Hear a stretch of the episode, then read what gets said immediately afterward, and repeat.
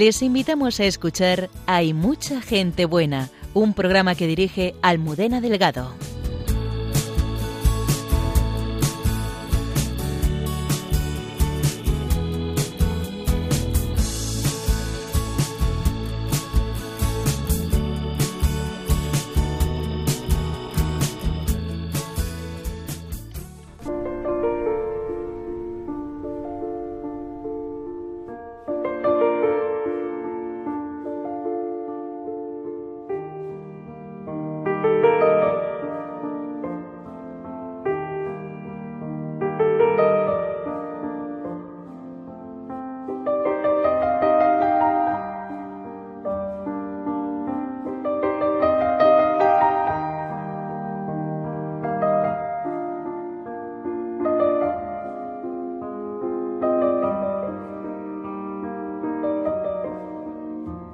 El buen pastor sale al encuentro de la oveja perdida, por eso Inma no duda en ir a aquellos lugares de las periferias de las grandes ciudades a buscar a aquellas personas ante las que la sociedad vuelve el rostro.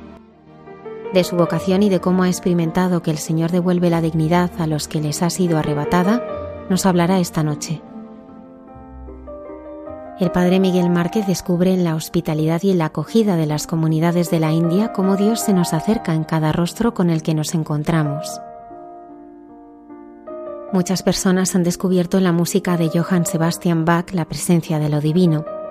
Dos intérpretes de la misa en si menor, Nuria y Alberto, nos descubren algunos aspectos de esta obra y lo que supone para ellos cantarla.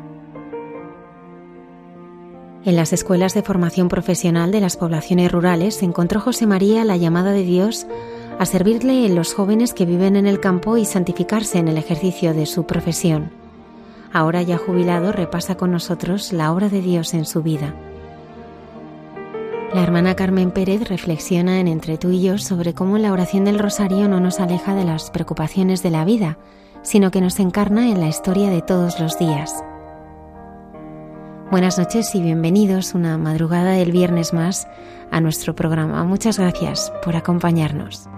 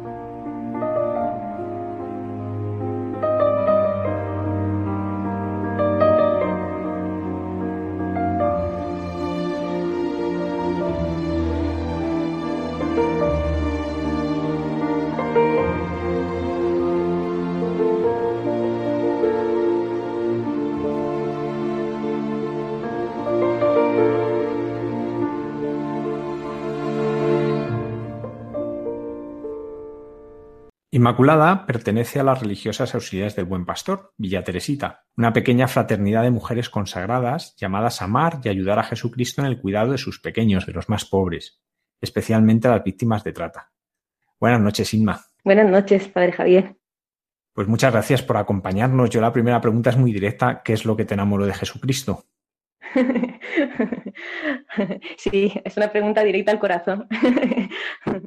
realmente la, ver, la pregunta es muy fuerte y la respuesta también, porque pensar como que, que, se pueda vivir una historia de amor con Dios, como el sentir que, el tener una, relación con Él personal, eh, una relación en la que Él me esté buscando y yo pueda responderle, es que es algo tan alucinante que, no deja de sobrecogerme. ¿eh? Después de casi, llevo más de, más de 25 años de vida religiosa, y aún me estremece porque digo, qué fuerte, es que, wow.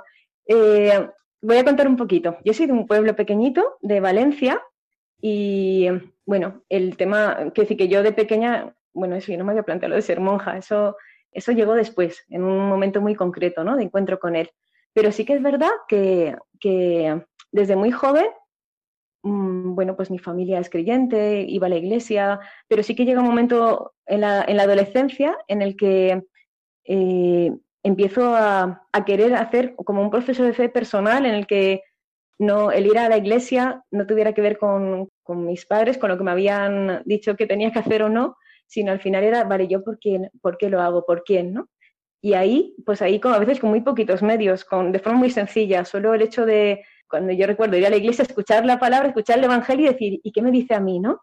Escuchar eh, la, eh, la, Eucaristía, la misa, y, de decir, llego aquí y no me entero, decir, vale, va, voy a intentar enterarme, ¿no? Todo lo que está pasando aquí, que es algo muy fuerte, a ver si me entero.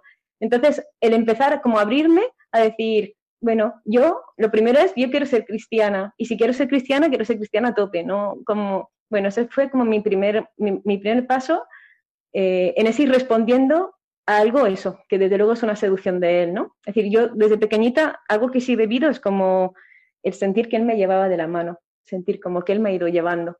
Entonces, bueno, pues eh, él me ha ido llevando y a veces eso, tirando con mucha fuerza, porque todo ha sido muy precoz. Eso, pues con, con 14 años, 15, cuando la gente me, preguntaba, ¿y tú de mayor qué quieres estudiar? Pues empecé, como el tema de la fe estaba siendo tan importante en mi vida, pues yo me, eh, pues eso, empecé a pensar, vale, de mayor, ¿qué, qué, qué, querría, ¿qué podría hacer lo más cercano a Dios? Y me enteré entonces que existía la teología. Entonces dije, pues yo pues yo, yo quiero estudiar teología, es como lo más, lo más, yo teología. Y entonces yo estaba en un instituto, mm, el instituto mío era bastante anticlerical, un instituto público eh, donde lo normal, vaya, es como era hablar mal de la iglesia y, de Dios, bastante, en algunas asignaturas sobre todo. Entonces, bueno, me encantaba poder en un ambiente así decir que era cristiana y, y poder dar testimonio de fe. Me daba como, eso, me daba como mucha alegría. Y, bueno, y en eso, solo el hecho de decir que quieres estudiar de mayor o qué quieres ser y decir que quiero estudiar teología, y hacía que a mi alrededor se suscitaban preguntas. Siempre lo siguiente que me decían es, vale, pero tú quieres ser monja. Y yo, no, no, no, monja no, no, yo quiero casarme, tener hijos, una vida normal. ¿Y qué hará yo? Pues yo qué sé, seré profesora de religión. Yo lo tenía como muy bien montado, que esto no, no me tenía que llevar tampoco, ¿no? Porque, bueno, entonces, en ese, como en ese ir creciendo en la fe y, y en ese camino que, que, iba haciendo dentro de mí, en el que me iba, me iba como transformando, enamorando. Eh, sí que recuerdo que llegó un momento, y yo tenía entonces 17 años, llegó un momento en el que como, bueno, una noche estaba pensando, planteándome el futuro, ¿no? Diciendo, va, cuando yo vaya a Valencia, a la capital, ¿qué estudiaré? ¿Qué haré? Recuerdo perfectamente, ¿no? El lugar en el que estaba y esa noche es como sentí que él estaba, que él estaba allí y, que, y como que me pedía todo. Era como decir, no, ¿qué esperas? ¿no? ¿Qué señales te voy a dar yo? Es decir, ¿qué más esperas? ¿no? Y, esa noche sentí que con, como con toda la fuerza, como que él me pedía como la vida entera, ¿no? Es decir, y eso yo lo viví eh, como una llamada a la consagración. No tenía, es decir, a partir de ahí es cuando me puse a buscar como alguien que me acompañase. Hasta ese momento tampoco no tenía quien me acompañara en lo que, en lo que vivía. Eh, sí que incluso a nivel vocacional, para responder a eso, yo lo que los textos de referencia no eran tanto vida de religiosos, que no conocía mucho, sino eran los textos del Evangelio. Yo decía, vale, pues a María cuando el ángel se le apareció, ella dijo que sí, he aquí la esclava del Señor, ¿no? A los apóstoles cuando se desaparecieron dejaron las redes inmediatamente. Entonces, todo eso, que era lo que yo, de lo que yo me había ido empapando poco a poco, es como que en ese momento cogió toda la fuerza de, de, sentir, esto puede ser una llamada y yo quiero responder, ¿no? Bueno, ahí hubo un rato como de pelea también, ¿eh? Decir, Señor, de yo también como decir, ay, ay, Dios mío, ¿no? Lo que viene después. Y, casi también, como de, estar empapada por, por, por, el Evangelio, por lo que yo había ido leyendo y como que me había tocado por dentro, también estaba bueno, lo que yo, pues lo que había visto en la tele, pues también de los misioneros, sobre todo también de San Francisco de Asís, de la Madre Teresa de Calcuta, todo eso también, ¿no? Estaba ahí como haciendo su proceso, entonces desde el principio sentí que la llamada iba unido a la, a la pobreza y a estar con los pobres. Era como una llamada misionera, era una llamada de estar con, con, los últimos, ¿no? Pero también es verdad que yo ahí decía, bueno, va Señor, donde tú quieras, donde tú quieras, ¿no? Incluso eh, la experiencia esa de llamada yo la viví como algo tan fuerte, como algo que yo no, no había buscado ni querido, sino que me venía de Él, que recuerdo también en esa tentación de decir, si le digo que no, si le digo que no, pensé, si le digo que no, no puedo ni rezar al Padre Nuestro, ¿no? ¿Cómo voy a rezar el Padre Nuestro y decirle hágase tu voluntad? si intuyo que su voluntad pueda ser esta. Entonces, bueno, es como me rendí muy fácil, es que me rendí del todo, ¿no? No sabía hacerlo de otra forma. Entonces, eso a la vez iba vivido acompañado de mucha soledad, porque tampoco no tenía mucho con quién compartirlo. Eh, aunque yo estaba, pues eso, en la parroquia se había organizado en mi pueblo pues un un grupo de jóvenes y en los que yo estaba ahí metida a tope, ¿no? Pues de confirmación, de el coro, la guitarra, pero al final las vivencias fuertes pues las vivía soledad. Entonces sí que me fui enseguida al sacerdote a decirle lo que me estaba pasando, a que él me dijese si eso era vocación o no, porque no tenía claves para poder entenderlo. Y recuerdo que después estuve buscando ¿no? quién me podía acompañar hasta que conocí y me encontré con el que era el delegado diocesano de vocaciones en Valencia. Recuerdo que la alegría que me dio poder tener a alguien a quien comentarle lo que yo me estaba pasando por dentro, ¿no? Que me hacía estar hecha un lío porque no sabe muy bien, ¿no? qué me pasaba. Entonces, recuerdo cuando me reuní con él y le dije, me está pasando esto y esto, esto será vocación. Y él me dijo, yo creo que sí. dije, ah, bueno, ya está, por lo menos alguien que me dice algo, ¿no? Que me da una luz. Y entonces, claro, él me dijo, vale, Ima, ¿y ahora qué? ¿A dónde, no? Porque hay tantas congregaciones. ¿A ti qué te gustaría? Me dijo, vale, yo dije, yo algo así como Madre Teresa de Calcuta, ¿no? Para mí siempre ha sido la referencia, la Madre Teresa de Calcuta a mí me gustaría poderme poner un hábito, un sayal y estar con los más pobres, ¿no? Lo que decía ella, los más pobres entre los pobres. Entonces él me dijo, mira, las de Madre Teresa aquí no están cerca, están lejos. Y eso lo, oigo tantas veces que a veces no es, es como algo que está en ti, pero que no es, no es real que quiera ser ahí. Eh, me dijo, mira, yo conozco una, comunidad que vive en, en, el, en donde están los más pobres. Lo único que no llevan hábito. Yo dije, ay, yo no sé, si no llevan hábito, yo, porque a mí siempre me han gustado mucho, me gustan mucho los hábitos, me gusta mucho como el poder decir, como la forma de poder gritar a todos, ¿no? Pues soy, soy creyente, soy religiosa, y, y recuerdo entonces que dije, vale, pues voy a ir, voy a ir, ¿no? Bueno, voy a quedar con esas hermanas. Entonces, él me acompañó. Llegar hasta allí también era una aventura porque yo casi casi nunca había viajado sola desde mi pueblo hasta Valencia para encontrarme eso, pues para, para en este caso, bueno, eso, pues para encontrarme con, con, con la comunidad. Entonces me fui, quedé con él y todo me sorprendió. Primero que no, había, no era un convento, sino donde me encontré, me encontré con una comunidad de hermanas. Y allí había sabor a hogar, había alegría, había, había niños, eh, eso, sabor a hogar. Eh, después, claro, no llevaban hábito, sí que me gustó es que había como una presencia muy fuerte como eso, de amor y misericordia, ¿no? Que, hizo que después ya entendiese, ¿no? Que al final no es llevar hábito o no, o no, ¿no? Sino al final es cómo llevar el amor de Jesús y cómo para hacerlo llevar a veces hay unos medios o hay otros, ¿no? Por eso muchas veces nosotras, y nos decimos siempre, ¿no? Que al final nuestro hábito es la misericordia, ¿no? Es la forma de poder, ¿no? Llegar a esos lugares donde muchas veces eh, otros no pueden llegar, ¿no? Para llevar ese amor. Bueno, entonces recuerdo perfectamente eso, ir con esta hermana de comunidad por la calle, esto era en el barrio chino de Valencia, era un sitio muy, muy marginal en aquel momento, era un gueto en el que no entraba nadie, solo entraban las hermanas.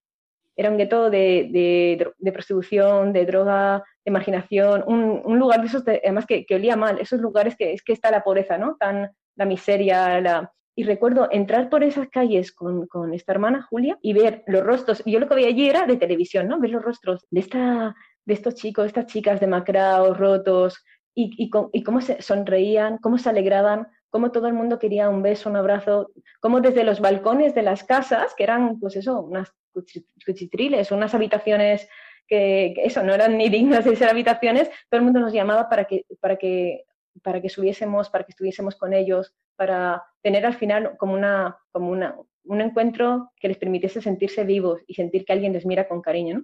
Entonces, ese, ese caminar por las calles del barrio, de, este barrio tan marginal, del barrio chino, estaríamos una hora y mira que estuvimos en una calle, pero, pero porque eso, era tan, cada encuentro, cada encuentro, recuerdo que cuando salí de ahí, salí transformada, es como dije, yo ya no sé, Señor, yo no sé lo que, lo que quieres de mí, pero sé que algo parecido a esto, ¿no? Se me habían roto todos los esquemas que yo tenía, ¿no? De, de lo de pureza o de lo sagrado o no sagrado, ¿no? De repente me había metido en un lugar sagrado por ser el lugar donde estaban los últimos.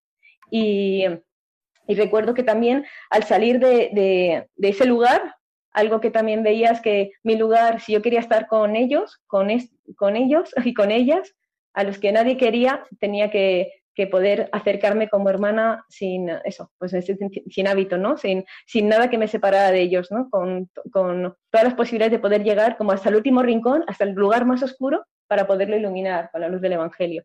y bueno, a partir de ahí, eso entonces yo tenía, eso, tenía 18 años y bueno, pues estaba, pues ah, me volví a mi pueblo ya lo, lo planteé a, mis padres. Bueno, eso es otra historia, cómo se enteraron mis padres, porque después está también cómo contarlo a la familia, que es, que es una locura, pero eh, como al final es algo muy fuerte. Lo de la llamada es muy fuerte.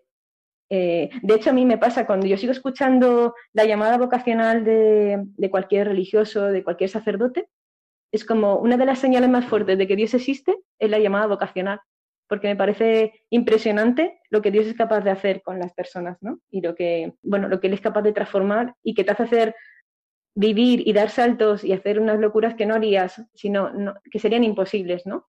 Entonces, es como la prueba más clara de que Él está y de que existe. Entonces, bueno, pues con todo pasó un poquito de tiempo, yo estaba terminando, eh, terminando los estudios, me fui el año siguiente, bueno, pasaron unos meses y ya me fui a estudiar a Valencia empecé, empecé a estudiar y eh, lo primero que hice al llegar a Valencia fue irme allí donde estaban las hermanas, la comunidad, a Villa Teresita. Y, allí les dije, mira, yo no quiero, había muchos voluntarios, muchas personas que iban para ayudar, para, pues al final, eh, en, muchos, de muchas formas, ¿no? De ayudar, pues a través de, pues igual, a través de, había un espacio sanitario de, pues médicos que venían a ayudar, eh, pues había, pues eso, posibilidad de apoyar a través de formación, había eh, muchas formas de poder estar allí acompañando, ¿no? Pero yo les dije a las hermanas, yo quiero estar como una de vosotras, entonces yo no quiero ser voluntaria, yo quiero estar y vivir aquí, y vivir, y, me pegaré a vosotras eh, los ratitos que venga para saber cómo es vuestra vida, porque yo quiero saber si está en mi lugar, ¿no? Bueno, y eso duró poquitos meses, porque al final es que sentía que él me empujaba con fuerza, y ya, me lancé a primero hacer una experiencia, y después ya empecé, empecé el postulantado y la verdad que pues eso, es que no deja de ser algo que me impresiona porque, porque no es que ahora diga desde, desde entonces hasta ahora, después de atravesar y vivir al final como toda relación, ¿no? Hay tanto en lo que ir creciendo, ¿no? Y aprendiendo y tanta vivencia también, ¿no? De, de no responder, ¿no? A tanto como él, como él me da, ¿no? Y, y también de infidelidad, ¿no? durante tantos años, pues pues como esa sensación tantas veces, ¿no? De que él es tan grande conmigo y yo no sé cómo, cómo corresponder. Va pasando los años y digo, qué fuerte. Es que no solo es que me enamoraste, que es que estoy más enamorada de ti que antes. Y es que, bueno, pero es al final, esto lo digo porque como que para que se mani, para decir y para gritar lo grande que es él, lo, lo, que él es capaz de hacer, ¿no? En, en la vida de, de, quien, de alguna forma, de quien se rinde ese amor. Vosotras sois auxiliares del Buen Pastor, pero también se os conoce mucho por Villa Teresita. Sí. Eh, bueno, cuéntanos algo de, esta comunidad, de cómo se, cómo nació y, por qué se llama Villa Teresita. Sí, Villa Teresita eh, es el nombre familiar porque, bueno, Villa Teresita hace referencia a un lugar, ¿no? A una villa, a una casita. Y Teresita a Santa Teresita del Niño Jesús. Nosotras como eso, desde el principio vivimos la espiritualidad de, como de los pequeños, de los pobres del Evangelio, ¿no? La, infancia espiritual de la mano de Santa Teresita, ¿no? Pues como pues esa centralidad del amor, ¿no? Y de, y de vivir como confiadas, de dejarnos en sus manos, sabiendo que todo lo que Él es capaz de hacer, ¿no? Cuando uno se hace pequeño. El origen surge ya, aquí surge en Pamplona en el año, bueno, en el año 42, la historia es un poquito más larga desde antes, nuestra fundadora está como ella tenía una experiencia muy fuerte de, la relación con Dios y a la vez también muy fuerte como de un corazón compasivo muy grande, ¿no? De querer estar con los que más sufren.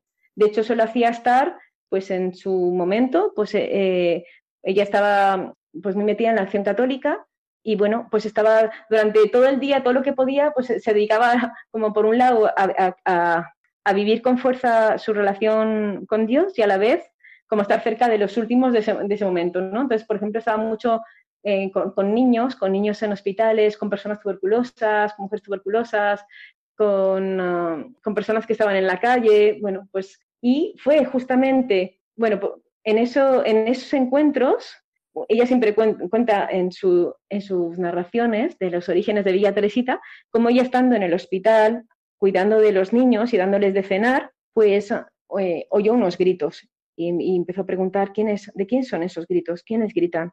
Entonces le dijeron, es que le dijeron, no, tú eres muy joven para hacer esas preguntas, eh, eh, no te podemos responder. Y bueno, insistió, ¿no? Y, ¿quiénes, ¿Quiénes gritan? Y entonces le dijeron, mira, es que son unas mujeres malas, unas mujeres que están en el otro pabellón. Entonces es cuando se enteró que había, que existían mujeres que por, que por enfermas, en ese momento era enferma de sífilis y no existía la penicilina y entonces pues muchas morían sin, en un pabellón aparte en las que no recibían visitas y, y, al que nadie entraba, ¿no? Es como un lugar, era como un lugar al que nadie entraba. Entonces ella insistió que ella le gustaría poder entrar a ese lugar. Y entonces al entrar se encontró con, pues eso, con un pabellón lleno de mujeres como, pues eso, con rostros muy de mucho sufrimiento. Y ella dice también que cuando, cuando se acercó, ella le dijeron, bueno, la primera vez ella entró y les dijo, me gustaría ser una amiga vuestra.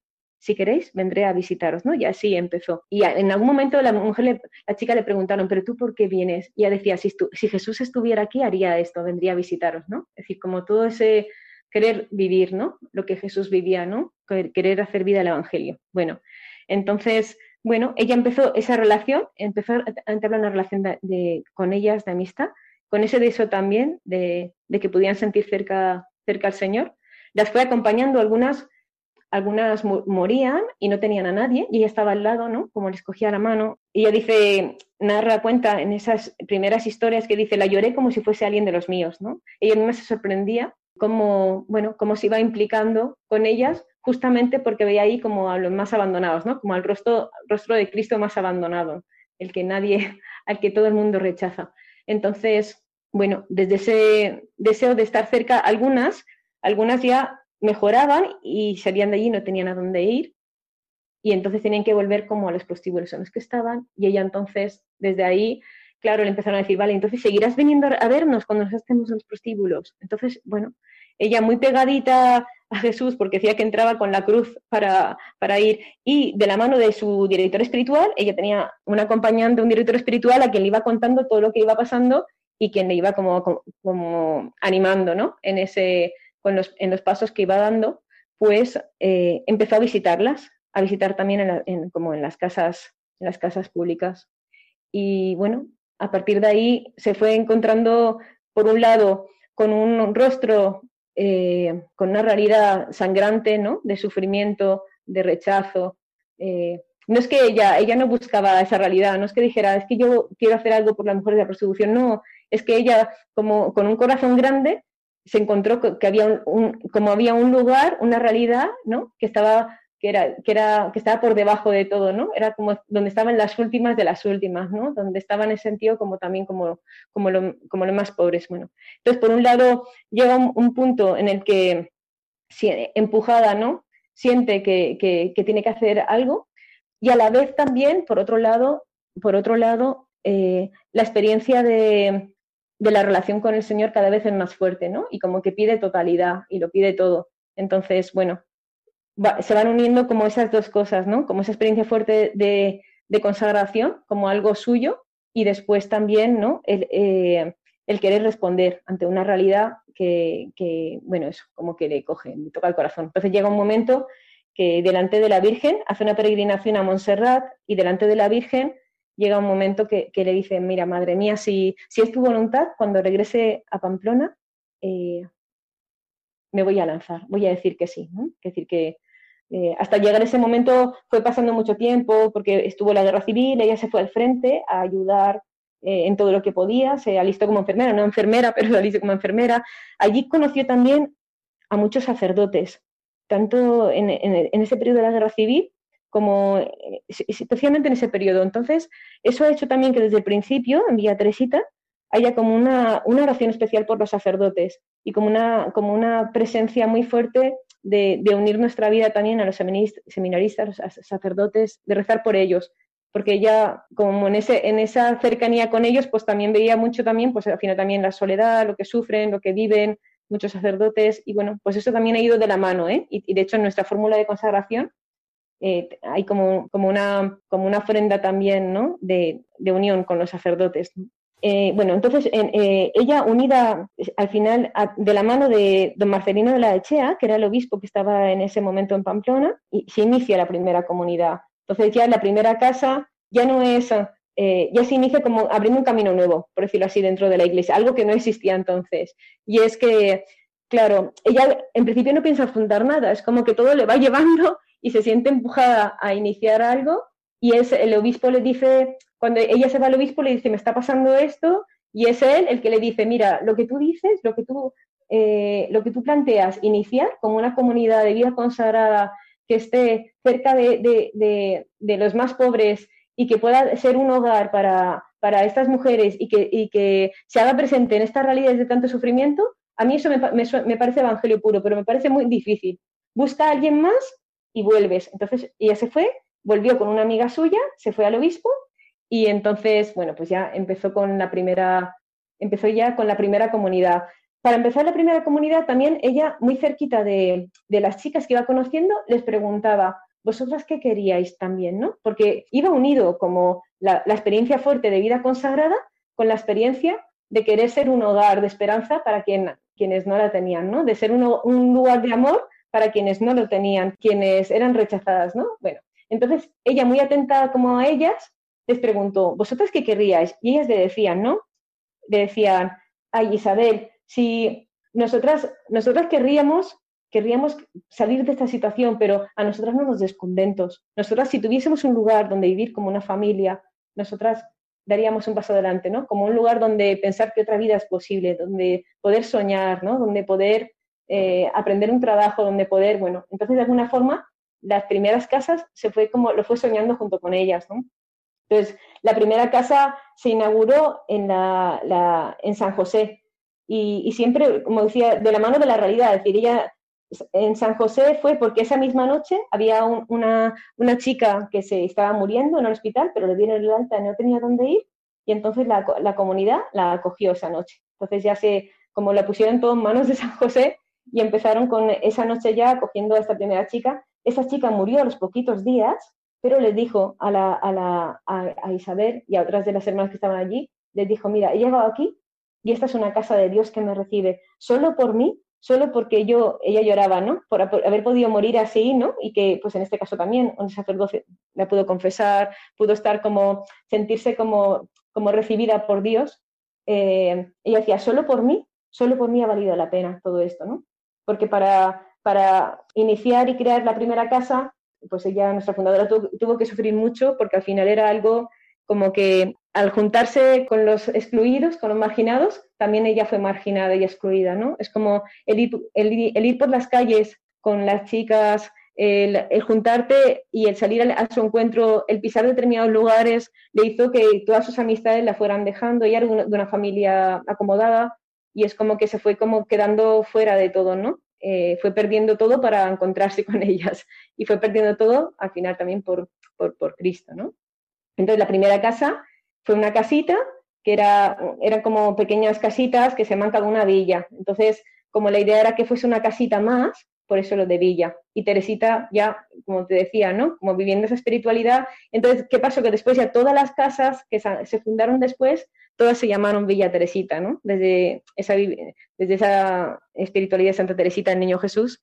Y también desde el principio unido eh, vivimos con fuerza, ¿no? Con mucha fuerza, el sentir que quien nos convocaba era Jesús y que era Jesús buen pastor que nos enviaba justamente a aquellos lugares, ¿no? Que nadie quería ir, ¿no? Que nos enviaba a cuidar de sus pequeños, que nos hacía, que nos invitaba a como a ser presencia viva, ¿no? De su amor pues en los lugares donde están los no amados. Y bueno, pues desde ahí, desde ahí un poco se ha conservado con mucha fuerza, porque al final en nosotras hay como una experiencia carismática muy fuerte. Desde que se fundó hasta ahora, hemos ido viviendo, cada, cada casa sigue siendo igual, cada comunidad es un pequeño hogar. Eh, nosotras no tenemos colegios, no tenemos obras grandes, no tenemos, eh, pues eso, no tiene cada uno un trabajo con un horario, con un sueldo, con un... No, vivimos totalmente en una, viviendo como en una misión de amor, en una misión de llevar, de llevar el Evangelio, de anunciar el Evangelio, ¿no? Y de ser presencia viva de, del amor de Cristo entre los más pobres. Y, eso se concreta en que cada una de nuestras comunidades es un hogar, ¿no? un lugar de esperanza, en el que otra vez cada persona, cada chica, cada mamá es recibida como un tesoro, ¿no? como eso, como lo más grande, como lo valioso, ¿no?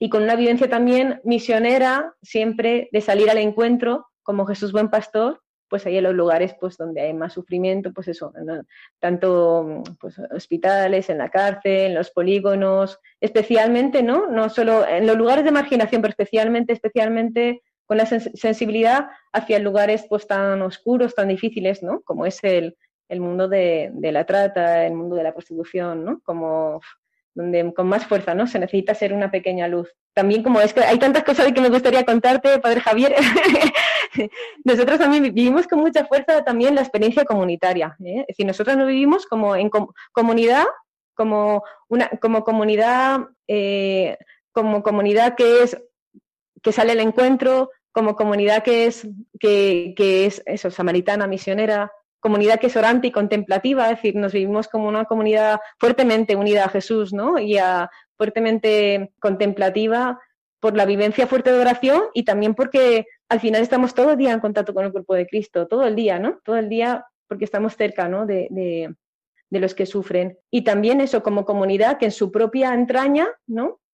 Es comunidad de amor, hogar de amor, lugar donde reconstruir la vida. ¿no? Nosotras muchas veces, ¿no? Es que lo que vivimos día a día en la casa es muy fuerte, es muy fuerte y es muy bonito, ¿no? Realmente son procesos de resurrección, ¿no? Que sí que cada una de las chicas cuando llegan, pues es que llegan postradas, llegan, llegan encorvadas, llegan mal, ¿no? Llegan pues trayendo el peso de tanto vivido, ¿no? Pues, pues, desde puede ser pues que son historias distintas, ¿no? Pues a veces acaban de llegar en patera y, y han atravesado para llegar ahí, han estado pues eso, han atravesado el desierto, han llegado a lo mejor hasta, eh, hasta Libia, que, es un, es un lugar de, pues de, pues de trata de esclavos y han estado ahí tiempo para llegar al final a un lugar en que igual se encontraban con alguien que les decía, vale, esta noche vas a estar aquí en este club y te vamos a, y, y tienes que, eso, quieras o no quieras, ¿no? Tienes que venderte, es decir, quieras o no quieras, eh, vas a tener que, pasar por aquí, ¿no? Porque al final conocemos dónde estás, conocemos dónde está tu familia,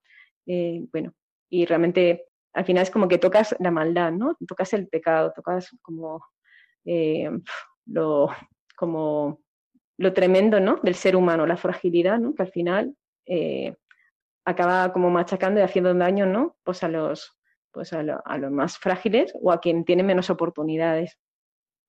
Es verdad que en la casa eh, al final acompañamos y acogemos a, muchas mujeres, ¿no? No todas han estado en situaciones de trata o de persecución, pero todas sí han vivido historias de mucho sufrimiento.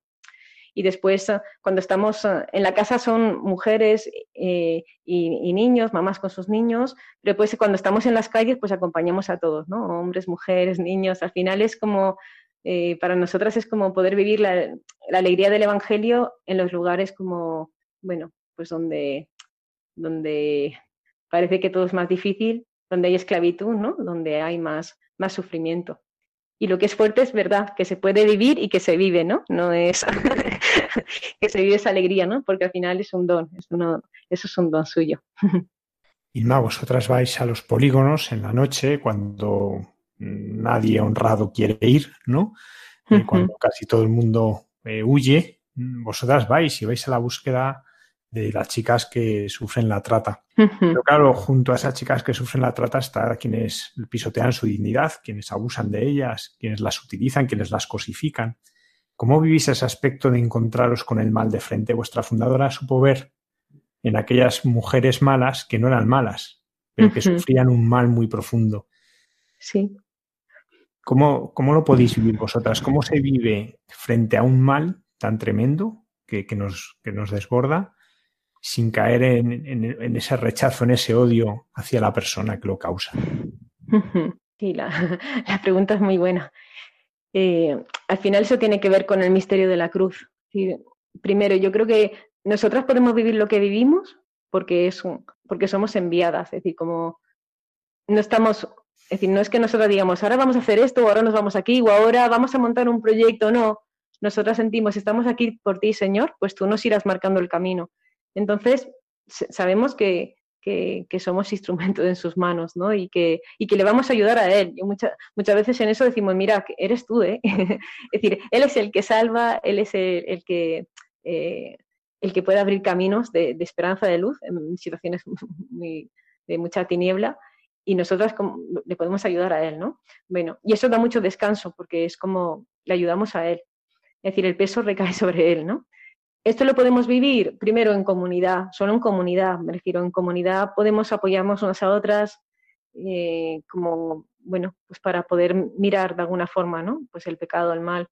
En comunidad podemos sostenernos porque es comunidad de amor y porque es comunidad de, como de oración, ¿no? Y en esa confianza de, que unidos a Él en la cruz, unidos a Él en su dolor, ¿no? Que es el único, ¿no? El Cordero de Dios, ¿no? El que llega al profundo del pecado, al profundo del mal, ¿no? Y lo transforma y lo redime. Es como el único que puede quitar el pecado, ¿no? Unidos, unidas a Él, pues de alguna forma estamos colaborando, ¿no? En su, como en su, en su obra redentora, ¿no? Estamos colaborando en, poder atravesar ese mal, ¿no? Y poder anunciar eh, y sembrar, pues, amor, luz, y, que nazca vida, ¿no? Y por eso decía que, a través nuestra, ¿no? Pues que al final la, fuerza de la resurrección tenga más, y la vida suya sea más fuerte, ¿no? Que el mal, que el pecado, que la injusticia. Eso es real porque lo vivimos en nuestras carnes, que decir que eso es así. Es verdad que también la vivencia del, pecado de la fragilidad también eh, la vivimos cada una, ¿eh? que decir que somos pecadoras y frágiles. El tema también del pecado no es que otros son los pecadores, es que pecadores somos todos, ¿no? Y en la medida, y todos eh, colaboramos de alguna forma a, que sea pues al mal de nuestro mundo, ¿no? Y, por eso también, y eso es lo tremendo cuando piensas, ¿no? Señor, si yo que soy tan privilegiada, ¿no? Que me has cuidado tanto, que me quieres tanto, que tantas personas me, eso, pues me quieren, que he tenido tantas, que he tenido una familia, que he tenido posibilidad de estudiar, que tengo una comunidad, que, que puedo hacer ejercicios espirituales, que, y aún me queda tanto para cambiar, ¿no? Y tanto para, ¿no? Si, si si con todo eso, madre mía, ¿no? Pues hay como una parte también de experiencia importante de, mi propio pecado, ¿no? Y de la misericordia de Dios conmigo, ¿no? Para también ser misericordiosa con, los demás, ¿no? Y para poder ver que, bueno, eso, es decir, que, eso, que no podemos juzgar, ¿no? Eso no quita, ¿no? Toda esa parte no, quita para decir, bueno, eh, la trata es una realidad totalmente, ¿no? Eh, de injusticia, es decir, de, machacar al ser humano, ¿no? Y de, utilizarlo, ¿no? Lo tremendo de la trata es que hay como una red organizada, ¿no? Del mal que explota a otros hermanos, a los que somos hermanos, es decir, los explota poniendo el dinero por encima de todo, ¿no? Y, utilizando, eh, machacando, ¿no? Utilizando eh, al ser humano en beneficio propio sin, y dándote igual todo, ¿no? Porque al final es todo, da igual que se la trata, pues da igual la prostitución, también hay trata de tráfico de órganos, hay trata de todo, me refiero al final es, la persona me da igual, ¿no? Es un medio y lo, importante al final es el negocio que se puede hacer, ¿no? Y lo tremendo es que hay un negocio montado alrededor de todo esto, ¿no? y que al final incluso podemos hasta normalizarlo, ¿no?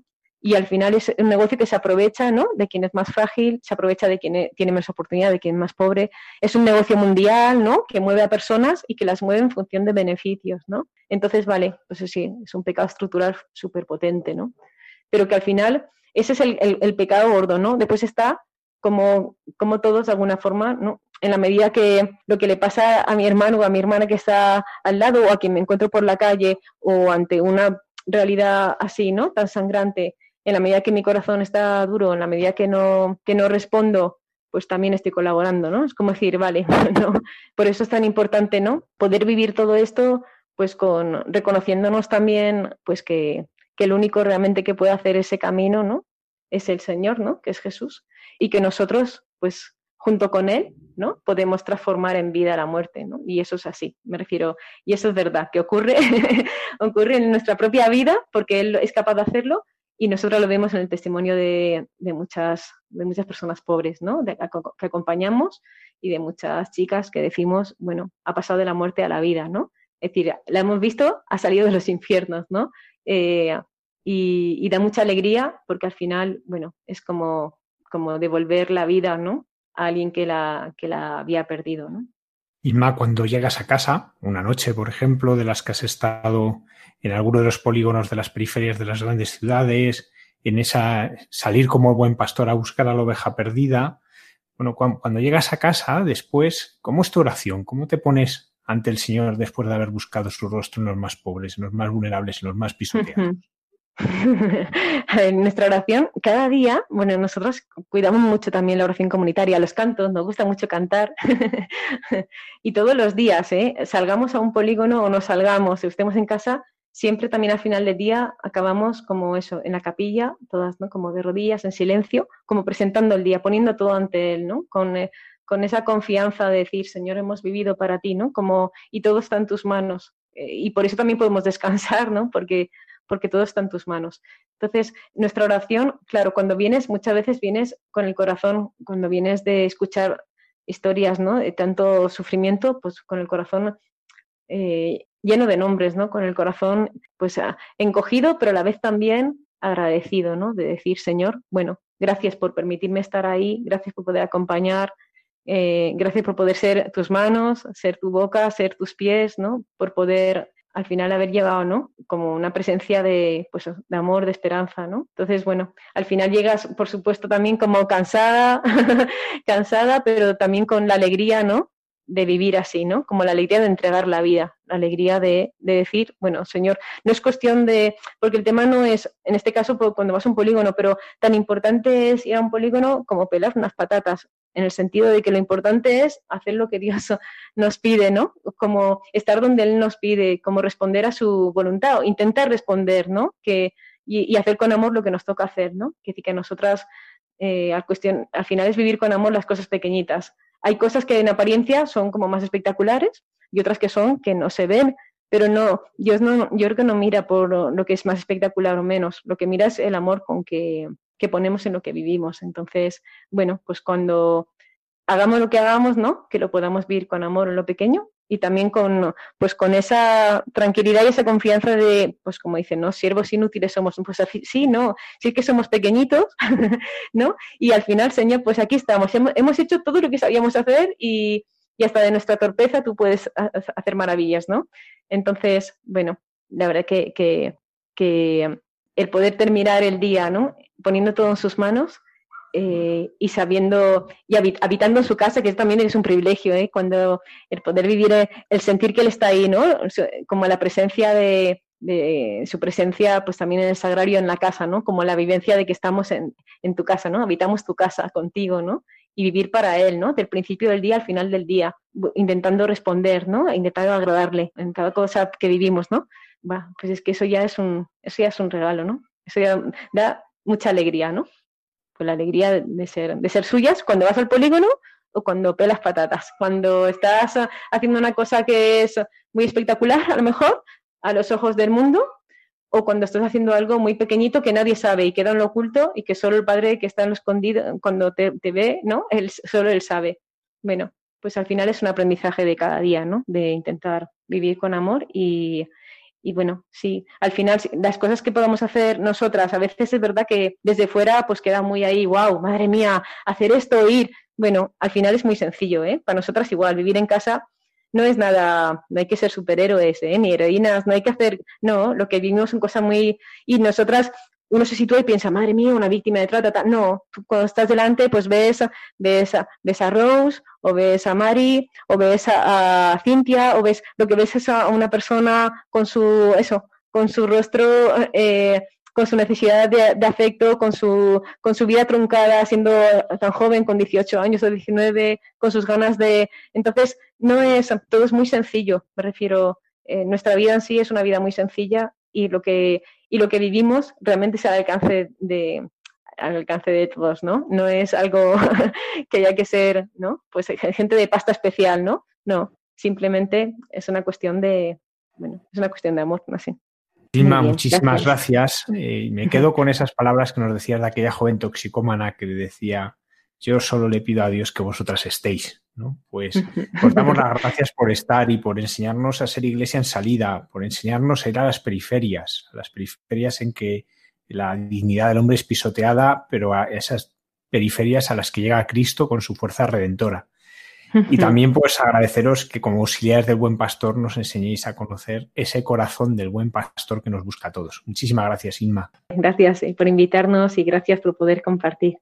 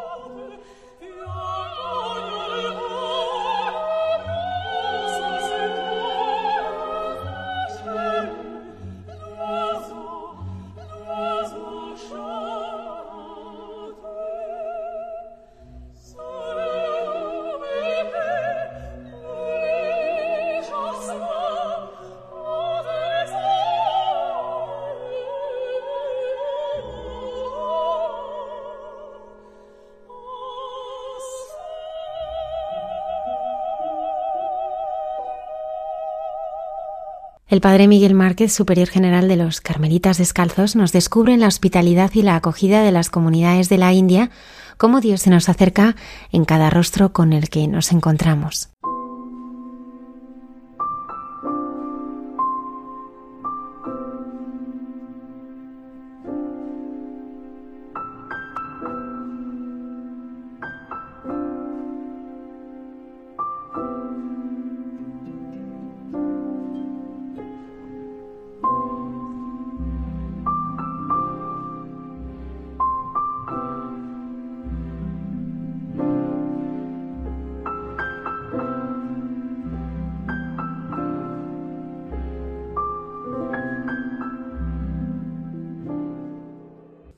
Buenas noches a todos amigos. Gracias por estar ahí, por escuchar, por acoger, por hacer con vuestra escucha que, que lo que comparto sea algo realmente vivo y que no se quede solo para mí, para mis ojos, para mi corazón, para mi disfrute o para sentirme yo bendecido con tantas cosas que, que se me están regalando, con el torrente de vida que es el ser humano. Eh, quiero contaros, quiero relataros, quiero decir las cosas que, que no se pueden decir, aunque voy a intentar solamente expresar algunos balbuceos de algunas experiencias, de algunas cosas que, que me están siendo regaladas en este momento. Esta mañana una mujer eh, que no era cristiana, una mujer ha venido con su, con su niño, eh, traía un pequeñito en brazos y, y lo traía y me miraba con cara así pidiendo bendición.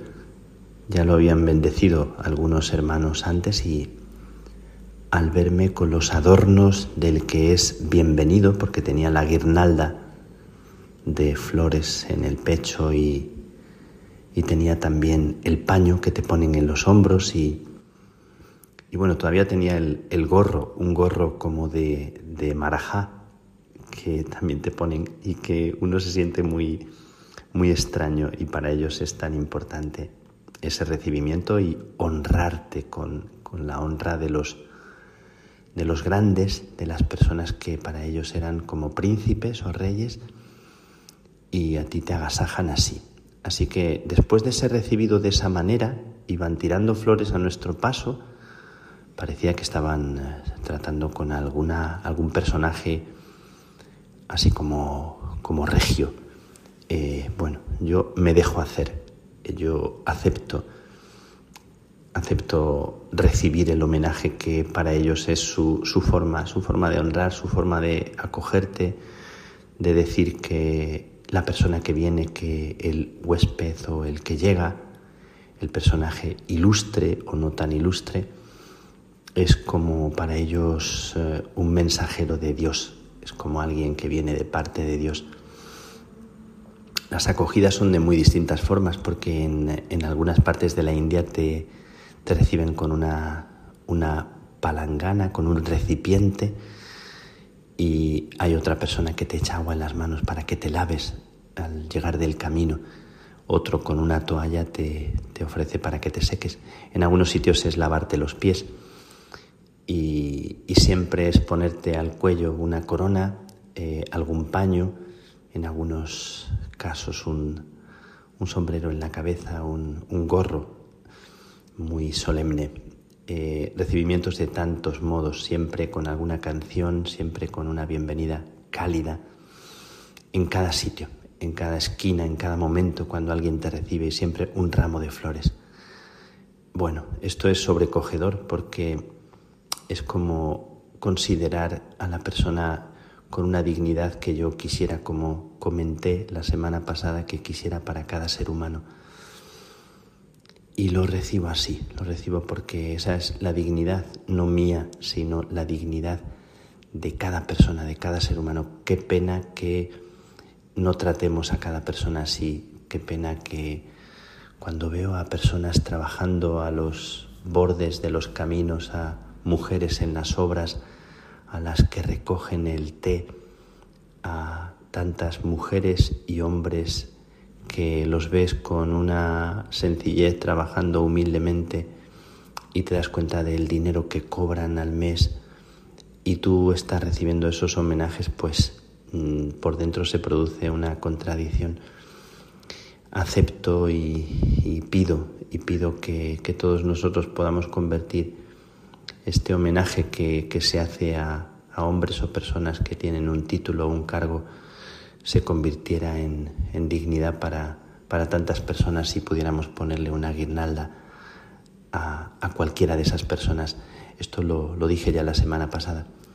Esta semana y esta mañana eh, me he ido encontrando con gente muy sencilla, muy, muy pobre, y observaba y miraba y volvía otra vez a sorprenderme el traje como de princesas, de los saris tan bonitos de colores esta mañana una mujer tan sencilla, con su niñito pequeño, que parece que estaba enfermo, pedía bendición y la pedía con una, con una fe, con una ternura. Eh, y yo les bendecía y la mujer agradecía tanto, agradecía tanto. Y aparecieron la abuela y el abuelo también. Y apareció otra hermanita, empezaron a aparecer gente en el lugar donde estábamos. Eh, y entonces, en un momento dado, la mamá eh, cogió al niño, lo puso en el suelo y con la mano hizo que el niño tocara mi pie y tocando mi pie después se tocó la cabeza. Es su manera de, de ser bendecido. Te tocan los pies y se ponen la mano en la cabeza y reciben como la bendición eh, de ti. La mamá también lo hizo y yo me estremecí totalmente, me sobrecogí me pareció otra vez, vuelvo a repetir, que ese gesto era como la humildad de Dios abajándose a lo más profundo, a lo más pobre de nosotros, tocándonos en nuestra mayor pequeñez y vulnerabilidad y llevándose al corazón, llevándose a, a su propio corazón nuestra vida. Bueno, eso me pareció la mano del niño pequeñito eh, tocándome el pie y, la mamá llevándole la mano a la cabeza para dejarse bendecir. Bueno, es un poco difícil de explicar el sentimiento, aunque creo que os podéis, os podéis hacer idea. Y estos días he ido percibiendo a tantas, tantas personas que, que a los bordes de los caminos iban y venían en sus bicicletas, en sus rickshaw, eh, llevando y trayendo gente, gente sentada en, esos pequeños eh, taxis, pequeñitos taxis que hoy veíamos. Parece imposible que quepan ocho personas en uno de esos rickshaw, algunos casi fuera, con el cuerpo casi fuera, pero así, yendo de un sitio a otro, a los trabajos, a, a los sitios a los que van y tanta gente pululando, tanta, tanta humanidad pululando que los ojos se me quedan clavados en cada una de esas personas pensando que son, son nuestros, son yo, son nosotros, somos nosotros. Y esto estoy experimentando cuando comparto con mis hermanos, con los frailes, con las monjas y con las personas a las que me acerco de, nuestra familia, también religiosas de muchas congregaciones. Qué sensación tan impresionante de ver la piel oscura, muchos matices, muchos tonos de piel, y notar en su vida, en sus miradas, eh, bueno, tanta dignidad y por otro lado tanta familia mirado por dentro, lo que por fuera parece tan diferente y la mirada de tanta frescura en algunos, en tantos de los jóvenes que nos miran así porque llega un padre de, Roma con otro padre de Roma que tienen una responsabilidad y nos miran como a personajes especiales y nosotros les compartimos con, con alegría porque nos reímos, ¿no? Porque mi compañero tiene esa gracia también y yo con el inglés me manejo lo que puedo.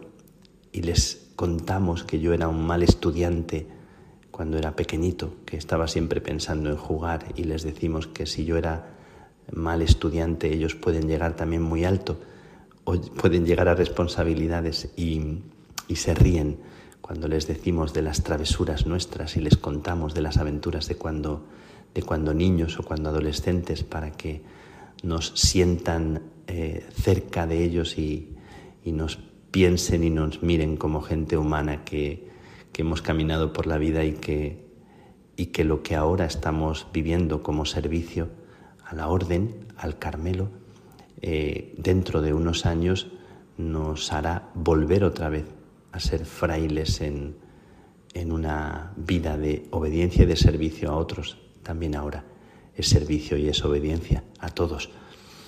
Y compartimos con ellos para hacerles vivo y presente lo que para nosotros es el tesoro, el mayor tesoro, que es este servir a los demás y, dejarnos conmover por los demás. Hemos llegado a lo alto de una montaña, eh, a Darjeeling, que es como un lugar mítico, es como, no sé, se me ocurre que es como Kathmandú o un lugar así, porque es un lugar infinito de llegar. Por cierto, que para llegar allá eh, habíamos tomado una carretera. Pensábamos llegar en tres horas y tardamos siete horas en llegar porque la carretera que pensábamos eh, atravesar para llegar estaba cortada porque las lluvias habían derribado una parte de la montaña. Bueno, y esto debe ser como el pan de cada día. Así que elegimos otro camino y cuatro horas más de viaje, tres o cuatro horas más, subiendo una montaña infinita hasta llegar a dos mil metros de altura por curvas y curvas y llegando a una ciudad mítica que es Darjeeling, con su antigua estación de trenes y con sus infinitos jeeps que llevan a turistas a visitar esos lugares, esos parajes Allí se toca casi con la mano el mítico Himalaya. Estamos, estábamos hace poquitos días en la frontera con Nepal y en la frontera con China. Bueno, todo como muy, muy mítico y muy especial. Eh, y el Himalaya, allí delante de nosotros. Bueno, yo he emocionado no solo con el Himalaya, sino con, con todo, con cada detalle, con cada rincón del camino, con cada color con cada personaje eh, y llegamos a, un lugar que nos estaban esperando, un colegio de niños desde hacía varias horas vestidos con unos vestidos típicos de la frontera de Nepal, de esta parte. Se ve el tono y la tez de la piel y los ojos más achinados y un grupo grande de 50 niños, 40, 50 niños, eh, estaban vestidos con los trajes típicos y esperando para honrarnos y decirnos, Welcome, Father, Welcome, Father. Bueno, se me, se me estremece el corazón con esta bienvenida de, de los niños. Cada uno te ponía un pañuelo al cuello, nos teníamos que agachar tan abajo porque eran tan pequeñitos y cada uno te ponía un pañuelo al cuello dándote la bienvenida y luego la danza, la danza impresionante, una danza que conmovedora, conmovedora y preciosa. Bueno, pues eh, esperando tantas horas para honrarnos con su, con su cercanía y nosotros sentíamos en su recibimiento que aquellas personas están tan llenas de, fuerza, de vida, de dignidad, sin embargo tanta, tanta pobreza, tanta pequeñez y al ladito también porque nos recibieron las hermanas de la Madre Teresa de Calcuta con la tarea que ellas tienen, que recibir a la gente que nadie quiere, a los que están eh, un poco desechados, a los que no son acogidos. Y allí estaba un hombrecito que después de estar con las hermanas de la Madre Teresa se acercó y por la ventana de mi, del coche donde yo estaba, en la parte de donde yo estaba, bajé la ventana y le saludé. Era un hombre que no está, no está bien, no está en sus cabales, con una sonrisa, con una alegría, con, una, con unos gritos de, de niño feliz. Eh, me saludaba, me, me, estrechaba la mano, me sonreía, no paraba de, de aplaudir, de, de mirarme con, una cara como si hubiera visto a, yo que sé, un ángel. Y no paraba, no paraba en todo el tiempo. Bueno, otro estremecimiento impresionante de un pobre de Yahvé, de un pobrecito de los que tienen las monjas de la Madre Teresa en este, en este rincón, en lo alto del mundo.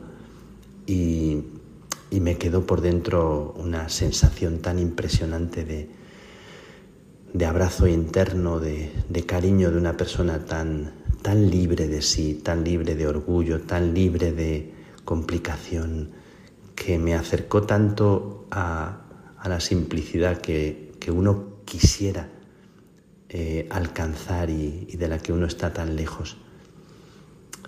Y pasamos a la vuelta por, por un, un, lugar que está lleno de minas de carbón y nos explicaron eh, pues el trabajo de las gentes en las minas de carbón, de los que trabajan eh, tantas horas y, de las enfermedades que se generan. Y nos contaron que hay montoncitos de carbón a los, a los pies de la carretera para los pobres, para que los pobres puedan en bicicleta o en sus carritos llevarse el carbón que necesiten y que puedan eh, almacenar en su bicicleta. Y veíamos a gente tirando de carritos así esforzadamente con su carga de carbón gratuito para los pobres. Me pareció conmovedor esto de las minas, ¿verdad? Eh, bueno, pues quería contaros estas cosas, ¿no? Tal vez os podría contar más, pero solamente os dejo caer estas cuantas para deciros cuánta dignidad el ser humano.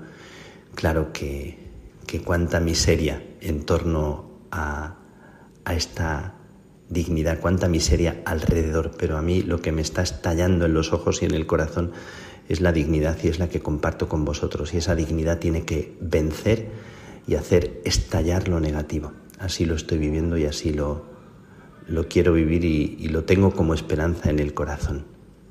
Os lo transmito, os lo comparto para que lo agradezcáis conmigo y os, os envío una bendición desde aquí. No es la mía, es la mano del niño pequeñito que toca vuestro pie, es la mano de la mamá que está preocupada por su familia y nos pide una bendición. Es eh, el abrazo de las gentes sencillas que te ponen encima una guirnalda de flores, porque te honran, porque eres presencia de Dios en sus vidas, como lo sois vosotros, cada uno de vosotros y, cada ser humano que pisa y que habita esta tierra. Pedimos al Señor que nos haga despertar a tanta dignidad y que cure la ceguera y la violencia y la maldad de otros que no se dan cuenta de cuál es su verdadera dignidad. Que Dios os bendiga. Un abrazo inmenso desde este rincón del mundo lleno de, de una vida por nacer y de una vida ya nacida, llena de dignidad.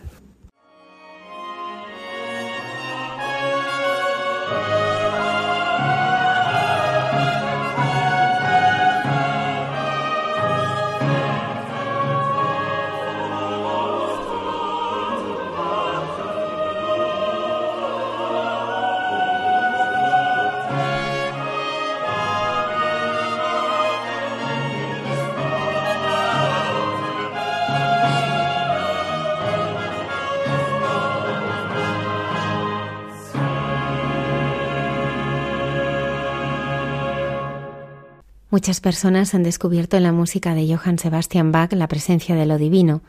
Dos intérpretes de la misa en sí menor, Nuria Martínez y Alberto Aciturri, nos descubren algunos aspectos de esta obra y lo que supone para ellos cantarla.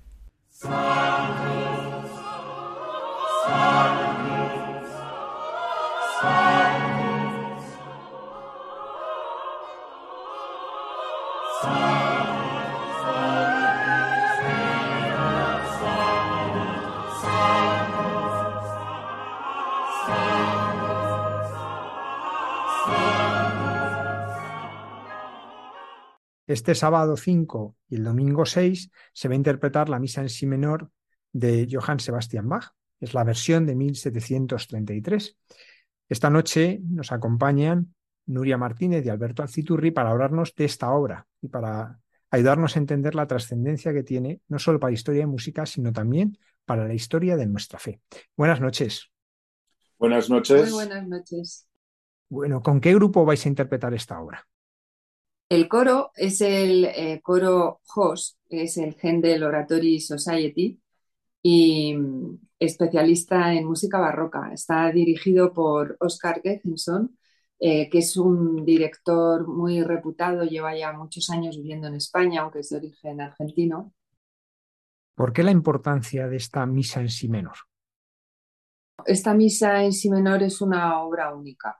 De hecho, la UNESCO eh, en el año 2015 eh, la declaró Patrimonio Documental de la Humanidad y destacó sobre todo que es un hito en la historia de la música. Bach comenzó a componer esta obra en 1733 con el Kyrie y el Gloria. Eh, era habitual en Bach hacer encargos o preparar eh, composiciones eh, para conseguir un trabajo determinado. En este caso, esa composición la hizo para conseguir el puesto de maestro de capilla en Dresde y está dedicada esta primera parte al príncipe elector de Sajonia, Federico Augusto, creo que era Federico Augusto II.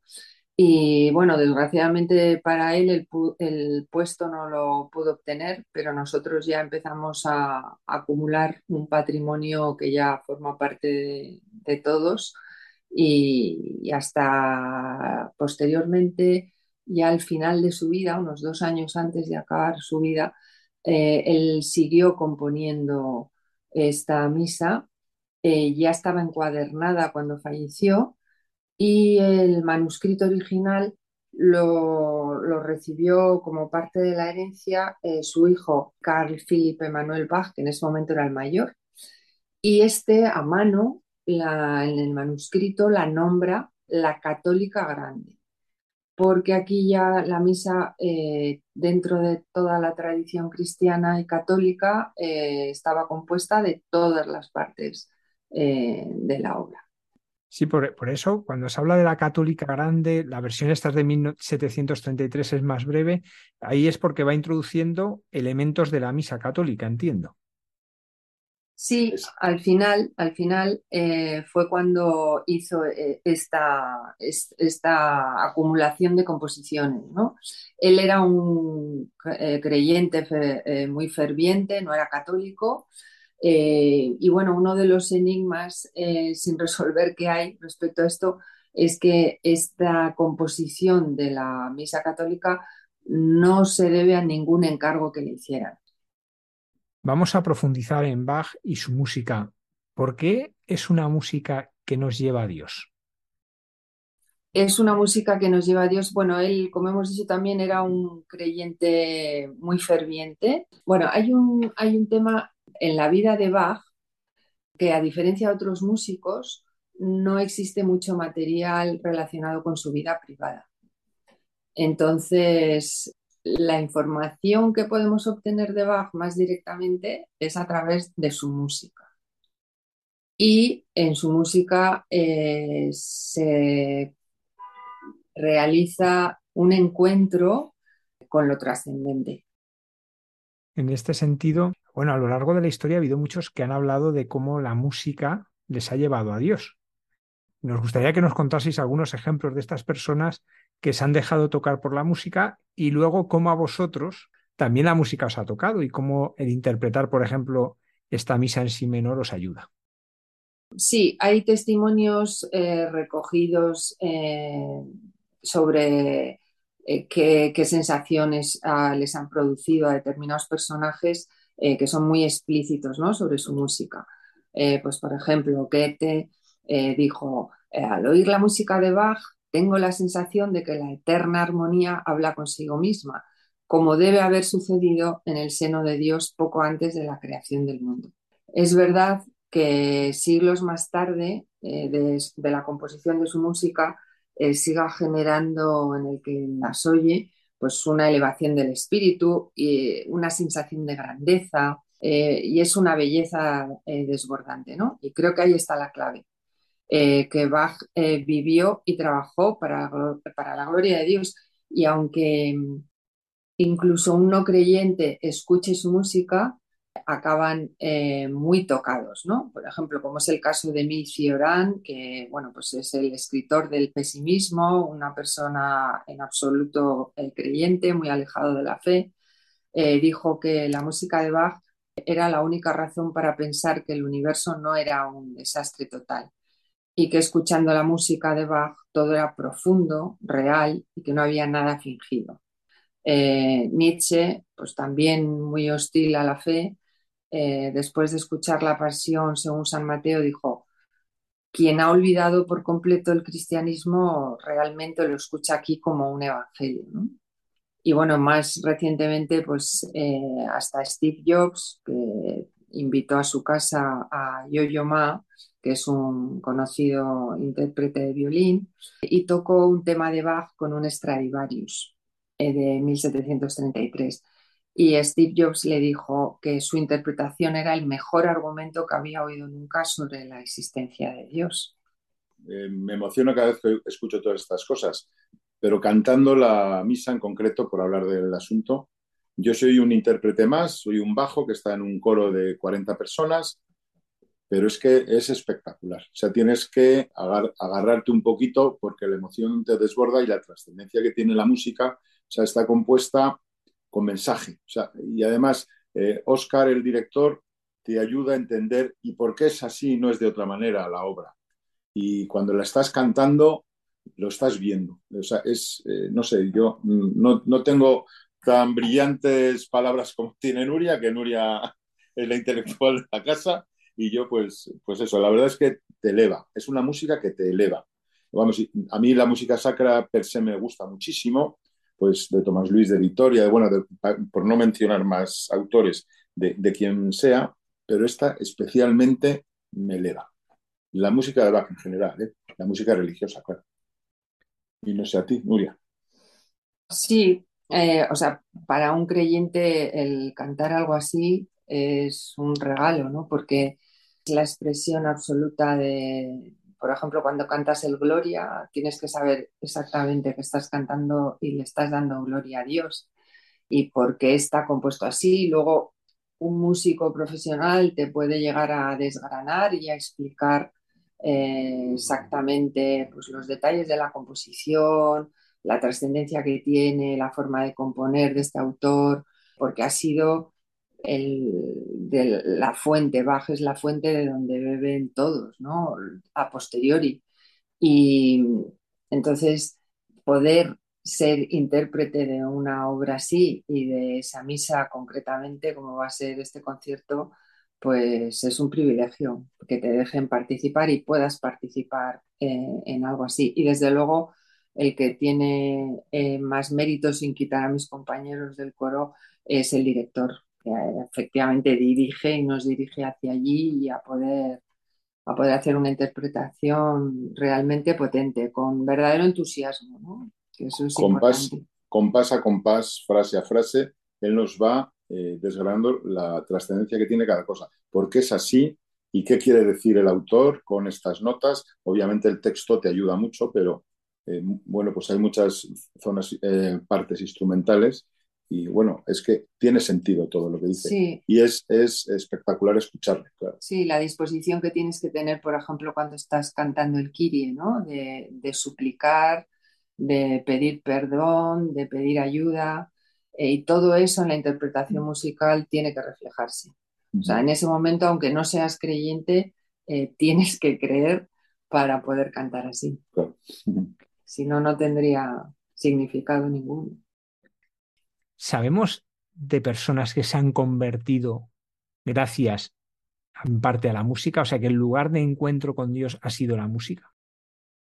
Personas, eh, hombre, seguro que hay muchísimas, pero eh, personas notables que se hayan convertido a través de la música, eh, pues Paul Claudel, el literato francés, eh, se convirtió un día de Navidad en la Catedral de Notre Dame en París, mientras un coro infantil cantaba el Magnificat. Eh, Manuel García Morente, que era un filósofo español, eh, le ocurrió lo mismo después de oír una retransmisión radiofónica de L'Enfance de Jesús de Berlioz. ¿no? Eh, Raisa Maritain, otra filósofa, decía que es que esa música religiosa era la que liberaba el alma, ¿no? Y que eso es lo que pasaba con toda obra de arte inspirada por el amor de Dios. Y, a ver, durante toda la historia, eh, Bach pues eh, fue muy conocido, ¿no? Como Mozart, como Beethoven, pero es verdad que a, los pocos años de morir, pues había quedado como un poco en el olvido, ¿no? Y ya 1829, eh, Mendelssohn. Eh, que también era creyente, hizo renacer la música de Bach, porque se reencontró con ella. Y otra, una de las cosas que descubrió es que al final de sus partituras siempre había tres iniciales, que era una S, una D y una G. Y descubrió que lo que quería decir era Soli Deo Gloria. Y Bach dedicaba todas sus melodías eh, solo a la gloria de Dios. Eh, yo creo que la clave de Bach está en que era un hombre profundamente cristiano, y que todo lo que hacía era para, alabar a Dios y para, la, para glorificar al Altísimo. Él, era consciente de que había muchas cosas que musicalmente no eran ni lo que estaba de moda, ni lo que iba a vender más, eh, ni lo que le iba a procurar un mejor puesto de trabajo. Él intentaba hacer la música eh, que cada domingo estrenaba y eso era un trabajo como músico impresionante. Y ahí está la que la mayor grandeza que hubo en su vida fue eso, prepararse para el domingo siguiente en presentar ante Dios una obra eh, que hablase muy bien de él. Y está claro que al cabo de todos los años ¿no? que han pasado, ya hace 272 años que falleció, eh, su música sigue siendo tan potente que hasta los no creyentes saben de qué está hablando esa música y, la refleja muy bien. Pues quien quiera escuchar esta misa en si menor de Johann Sebastian Bach tiene que ir a la Basílica de San Miguel el sábado día 5. ¿A qué hora? El sábado día 5 a las siete y media. ¿Y el domingo día 6? A las cinco y media. Pues muchísimas gracias y muchísimas gracias también por haber compartido con nosotros pues la belleza de la música de, Johann Sebastian Bach. Estupendo, muchas gracias a vosotros. Gracias.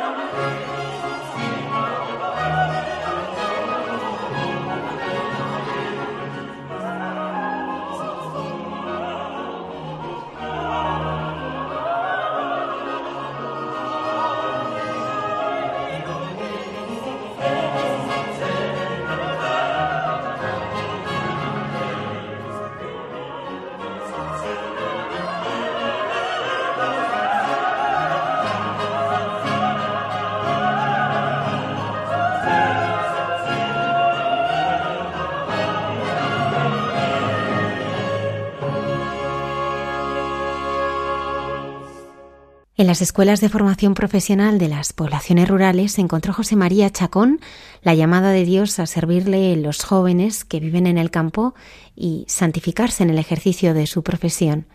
Ahora ya jubilado, va a repasar con nosotros la obra de Dios en su vida.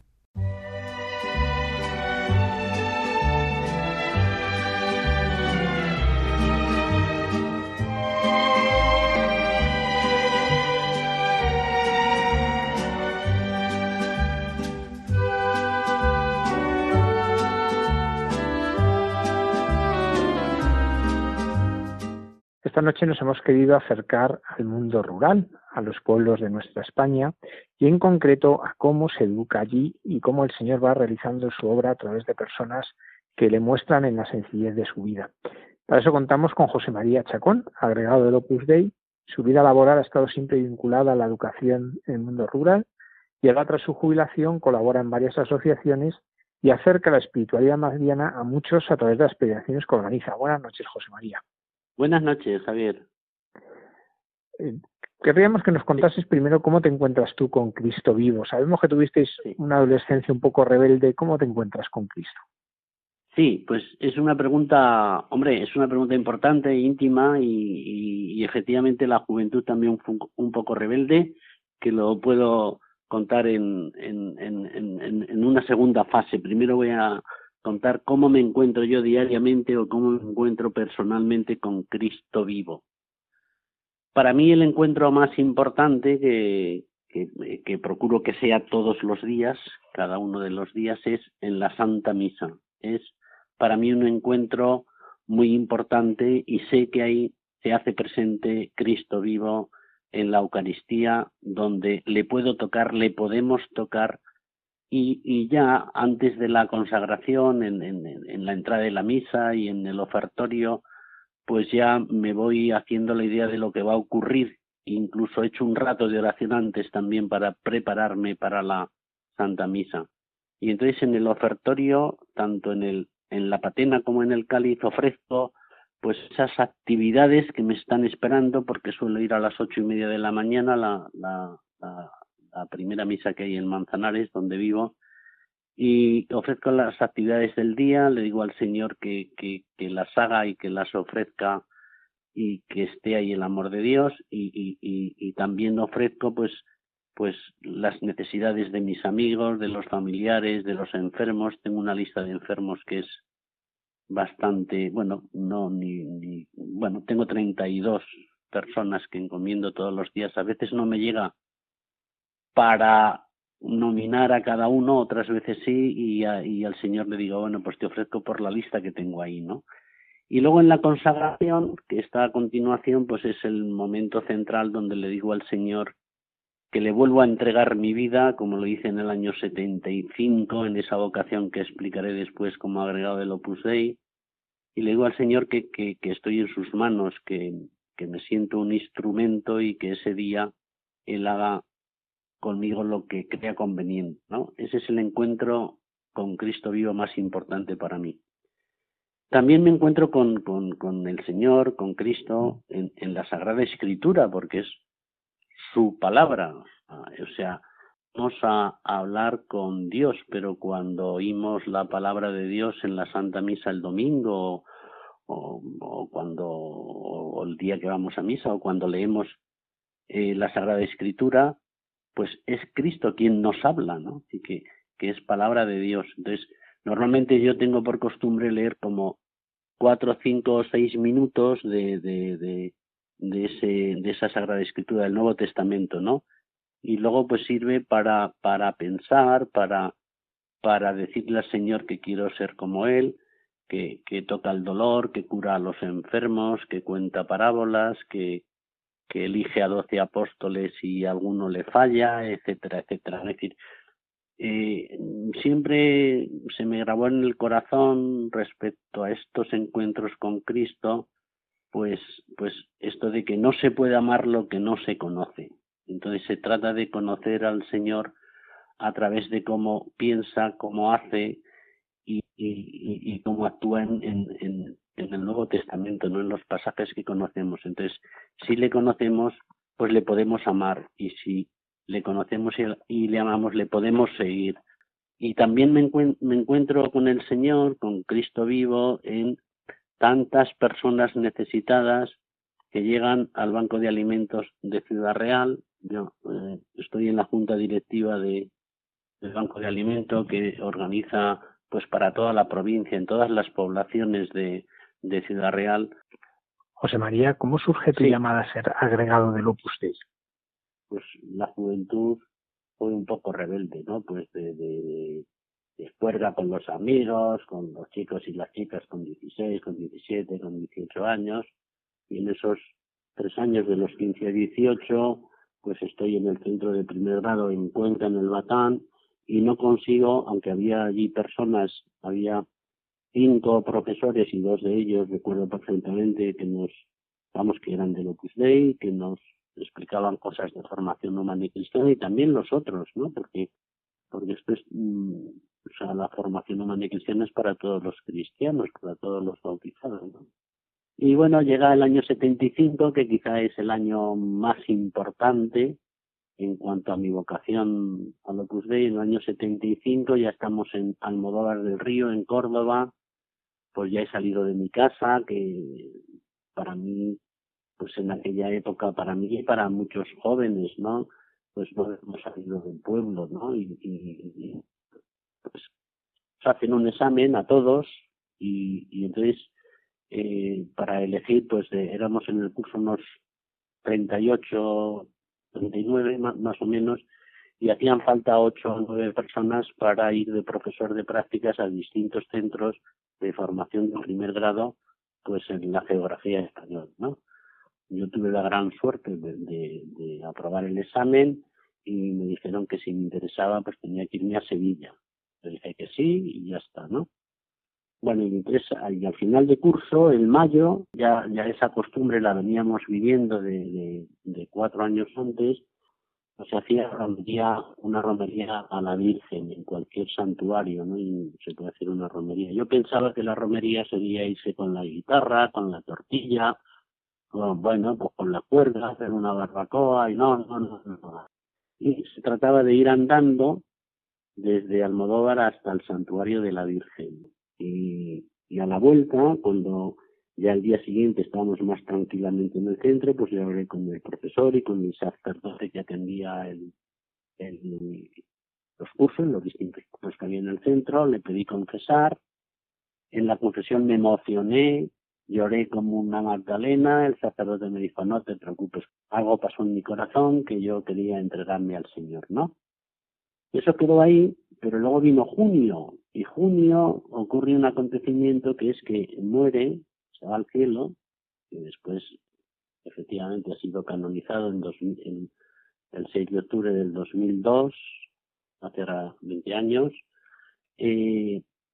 San José María Escribal de la el fundador de la Purdey, y me dicen, hombre, pues mira, tú rezale, salieron unas estampas para la devoción privada y eh, el profesor que era mi tutor, pues me dijo, hombre, pues mira, coge esta estampa, pídele que te haga ver la vocación y, yo creo que, que, bueno que en ese momento efectivamente yo vi que la vocación eh, el Señor me llamaba a entregarme a él no y qué es un agregado del Opus Dei porque porque la entrega era pedir la admisión en el Opus Dei como agregado del Opus Dei. Un agregado es una persona como se ha desarrollado mi vida una persona normal que busca la santidad en su trabajo en este caso dando clases, atendiendo a los agricultores, a los hijos, a todo el medio rural y procurando hacerlo bien, ofrecerlo al Señor y ayudando con ese espíritu de servicio a, a, todas las personas que están a tu alrededor, ¿no?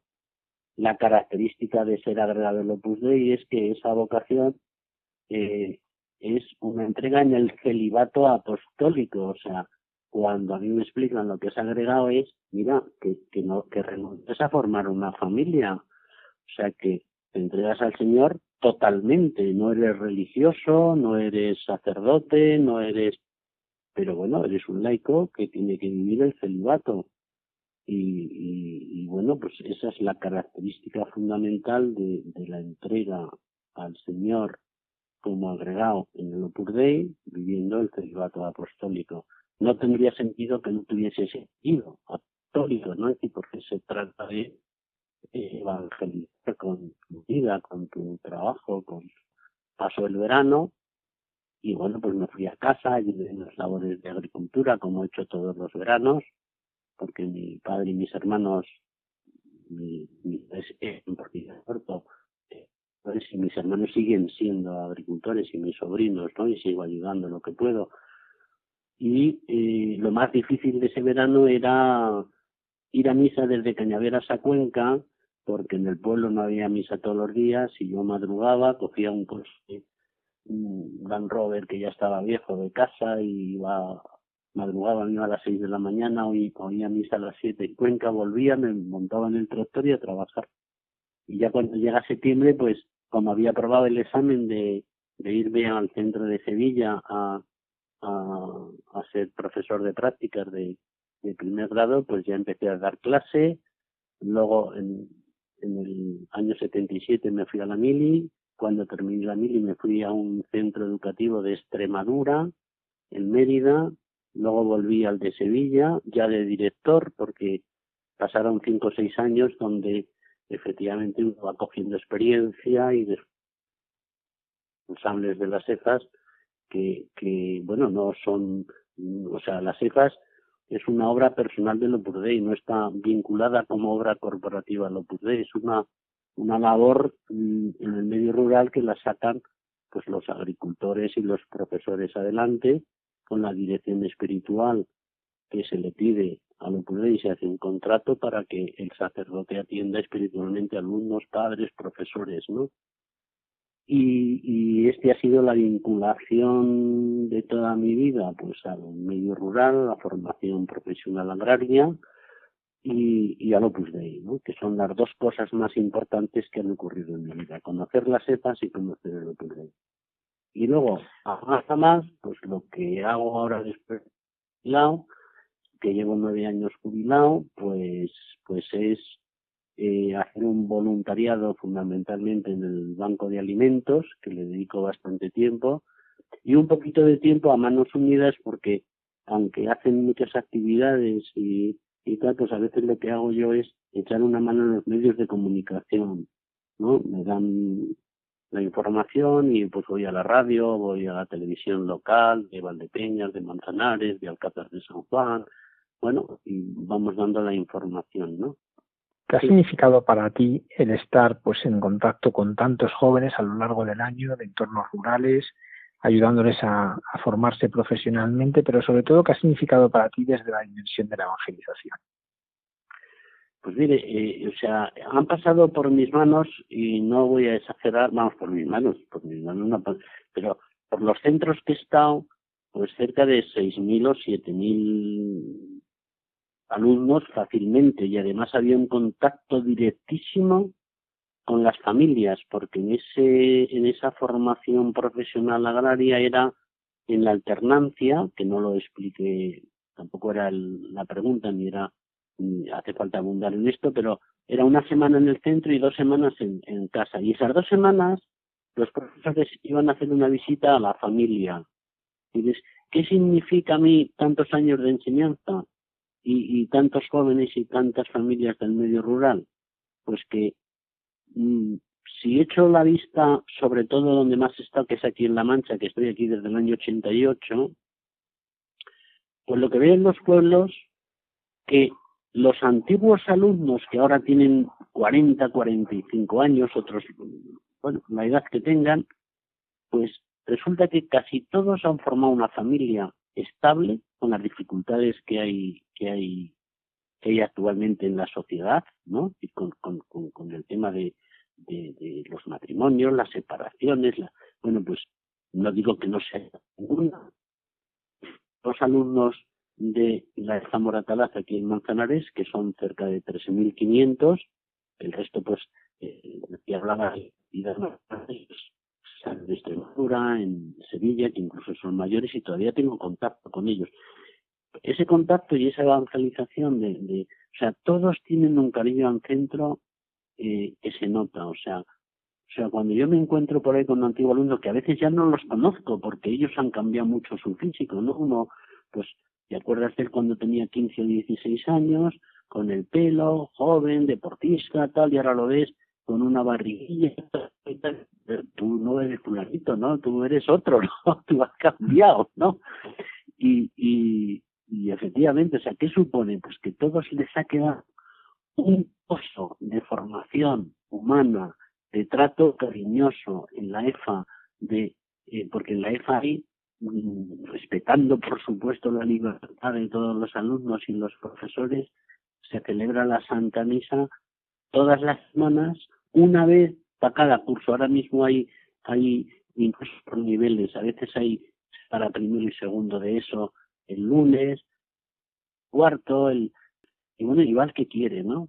Entonces se procura que sea en tiempos que no, que, que, que puedan ir y que no se pierdan conocimientos y clases.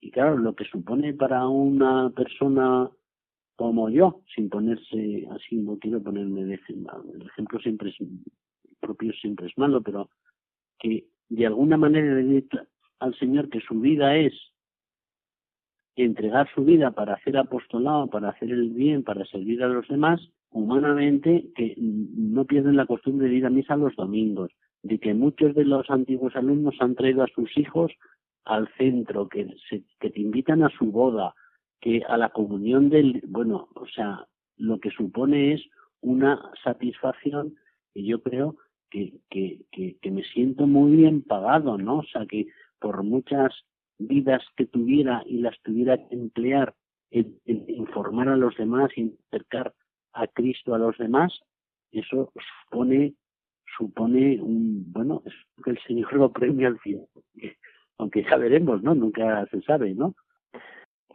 pues José María Chacón muchísimas gracias por haber compartido con nosotros estas vivencias y como decías ahora pues esta cosecha abundante que el Señor ha hecho eh, a través de esta obra preciosa que son las EFAS. Muchísimas gracias.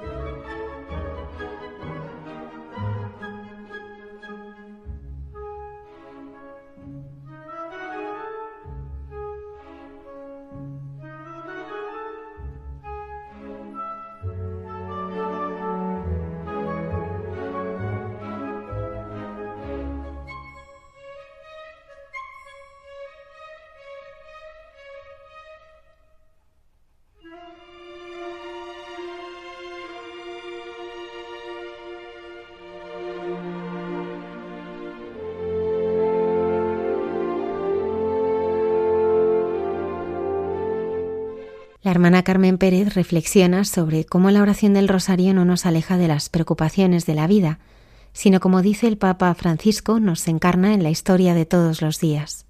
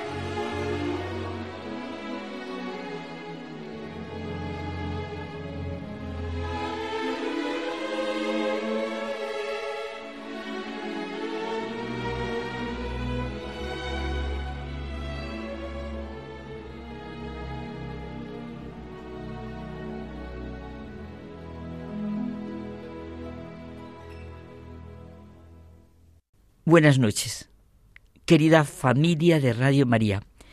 Ahora a nuestro diálogo, que no podemos acabar el mes de octubre, no podemos, sin tú y yo, José Manuel, dialogar aquí sobre Nuestra Señora del Rosario, sobre el Rosario.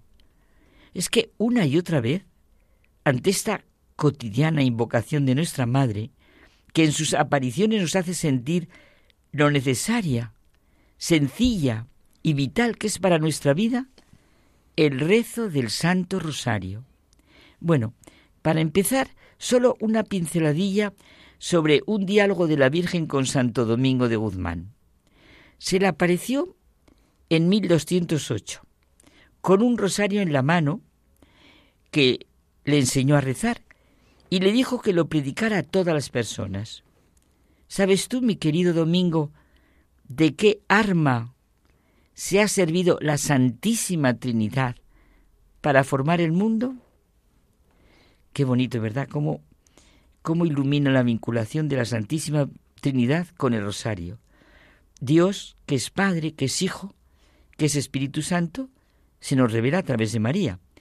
La contestación de Santo Domingo nos ayuda muchísimo. Oh Señora, respondió él, vos lo sabéis mejor que yo, porque después de vuestro Hijo Jesucristo, fuisteis el principal instrumento de nuestra salvación. Lo que tiene sentido, como le siguió comentando la Virgen, es considerar la vida, muerte y gloria de su Hijo unidas a la recitación del Ave María. Y mira, dice el Papa Francisco que la oración del rosario no nos aleja de las preocupaciones de la vida. Por el contrario, nos pide encarnarnos en la historia de todos los días para saber reconocer en medio de nosotros los signos de la presencia de Cristo. Cada vez que contemplamos un momento, un misterio de la vida de Cristo, estamos invitados a comprender de qué modo Dios entra en nuestra vida, para luego acogerlo y seguirlo. Sí, el rosario es una oración cotidiana, yo desde luego lo digo por experiencia, la necesidad que tengo de él. Pero mira, hay un testimonio del Papa Francisco que tú has dicho sobre la devoción de San Juan Pablo II, que conmueve. Si no me equivoco, creo que fue en el año 1985, y cuenta el, el Papa Francisco. Una tarde fui a rezar el Santo Rosario que dirigía el Santo Padre. Él estaba delante de todos, de rodillas. El grupo era numeroso. Y dice el Papa Francisco que él veía al Santo Padre de espaldas y poco a poco, dice, fui entrando en oración. No estaba solo. Rezaba en medio del pueblo de Dios al cual yo y todos los que estábamos allá pertenecíamos, conducidos por nuestro pastor. En medio de la oración me distraje mirando la figura del Papa. Su piedad, su unción era un testimonio y el tiempo se me desdibujó y comencé a imaginarme al joven sacerdote, al seminarista, al poeta, al obrero, al niño de Guadoviche, bueno, en la misma posición en que estaba ahora, rezando Ave María tras Ave María. Y mira, el testimonio me golpeó. Sentí que ese hombre, elegido para guiar a la iglesia, recapitulaba un camino recorrido junto a su Madre del Cielo, un camino comenzando desde su niñez. Es como una contemplación, ¿verdad? Lo que nos dice el Papa Francisco. Y caí en la cuenta de la densidad que tenían las palabras de la Madre de la Nuestra Señora de Guadalupe a San Juan Diego. No temas. ¿Acaso no soy tu madre? Comprendí la presencia de María en la vida del Papa el testimonio no se perdió en un recuerdo. Desde ese día rezo cotidianamente todos los misterios del rosario. Y mira, de papa a papa, porque también es de lo más luminoso lo que dice San Pablo VI en su exhortación apostólica que me has chivado tú, que se llama Marialis Cultus, que es concretamente sobre el rosario. Y dice que el rosario es compendio de todo el Evangelio. Yo creo que esta afirmación es una luz para iluminar nuestro interior y rezar, ¿verdad? Sí, y además que es la firma de San Pablo VI, completamente. Compendio de todo el Evangelio. Pues cierto, está dicho todo. Así ir sintiendo, con la oración que nos enseñó Jesús, el Padre nuestro, al comienzo de cada misterio, el misterio concreto de Jesús con palabras del Evangelio y adorar a la Trinidad al final de cada misterio, sintiendo desde dentro de nuestro corazón el gloria al Padre, gloria al Hijo, gloria al Espíritu Santo por los siglos de los siglos. Es que el rosario, como dice San Pablo VI, es una oración contemplativa, también de alabanza, de súplica, de con natural eficacia para promover la vida cristiana y el empeño apostólico. Los que tenemos tantos años como yo, hemos podido ver cómo los papas, en los momentos y circunstancias ordinarias, como en los momentos de angustia, lo estamos viviendo mucho con el Papa Francisco, de inseguridad pública, de sufrimiento de las naciones, de petición de paz, recomiendan y piden que se eleve esta oración a la Virgen. Oración completamente centrada en Jesús. El rosario es también una llamada a nuestro interior para vivir llenos de la misericordia de Dios y de su providencia, de la mejor mano de la que puede ir un hijo, de la mano de su madre. San Bernardo nos dice que a través de los misterios que rezamos en el rosario, me encanta, Dios quiere ser comprendido, accesible, cercano, saborear con María y en María lo que Dios ha hecho para su redención. Bueno, y para acabar, Carmen, eh, vamos a recordar unas palabras de un amigo tuyo, Charles Peguy, filósofo, poeta, ensayista francés, que tiene una experiencia personal con respecto al rosario. Ay, sí, me encanta. Gracias, José Manuel. Me encanta. Él dice, reza tu rosario. Bueno, yo voy a decir, lo dice em, Charles Peggy, pero ahora es Dios el que va a hablar en boca de él. Hmm. Reza tu rosario, dice Dios, y no te preocupes de lo que digan las personas, que es una devoción pasada de moda y que se debe abandonar. Esta oración os lo digo, es un rayo del Evangelio. No la cambiaré nunca. Esto lo dice Dios. Lo que me gusta del rosario es que es sencillo y humilde como fue mi hijo, como era su madre. Reza tu rosario y encontrarás a tu lado toda la compañía congregada en el Evangelio. La pobre viuda que no había estudiado, el publicano arrepentido que no conoce su catecismo, la pecadora asustada que quisieran destruir, todos los heridos a los que su fe ha salvado, todos los viejos y buenos pastores, como los de Belén, que descubrieron a mi hijo y a su madre. Reza tu rosario, dice Dios. Tu oración debe girar y girar y girar, como las cuentas del rosario entre tus dedos. Entonces, cuando yo lo quiera, os lo aseguro, recibiréis el buen alimento que fortalece el corazón y consuelo y consuela completamente el alma. Ven, dice Dios Padre, reza tu rosario y guarda el espíritu en paz. Qué gusto, José Manuel, escuchar este testimonio, como tú has dicho muy bien, de un verdadero poeta, filósofo, ensayista, pensador. Me encanta Charles Peggy. Bueno, pues como conclusión, recemos, el rosario. Hasta la semana que viene. Bueno.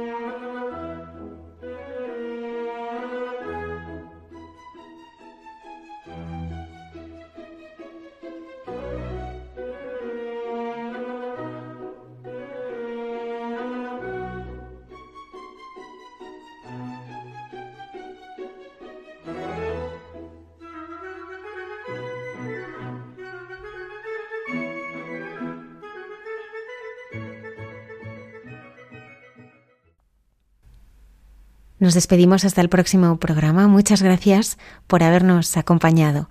La próxima semana estaremos aquí con nuevos e interesantes contenidos.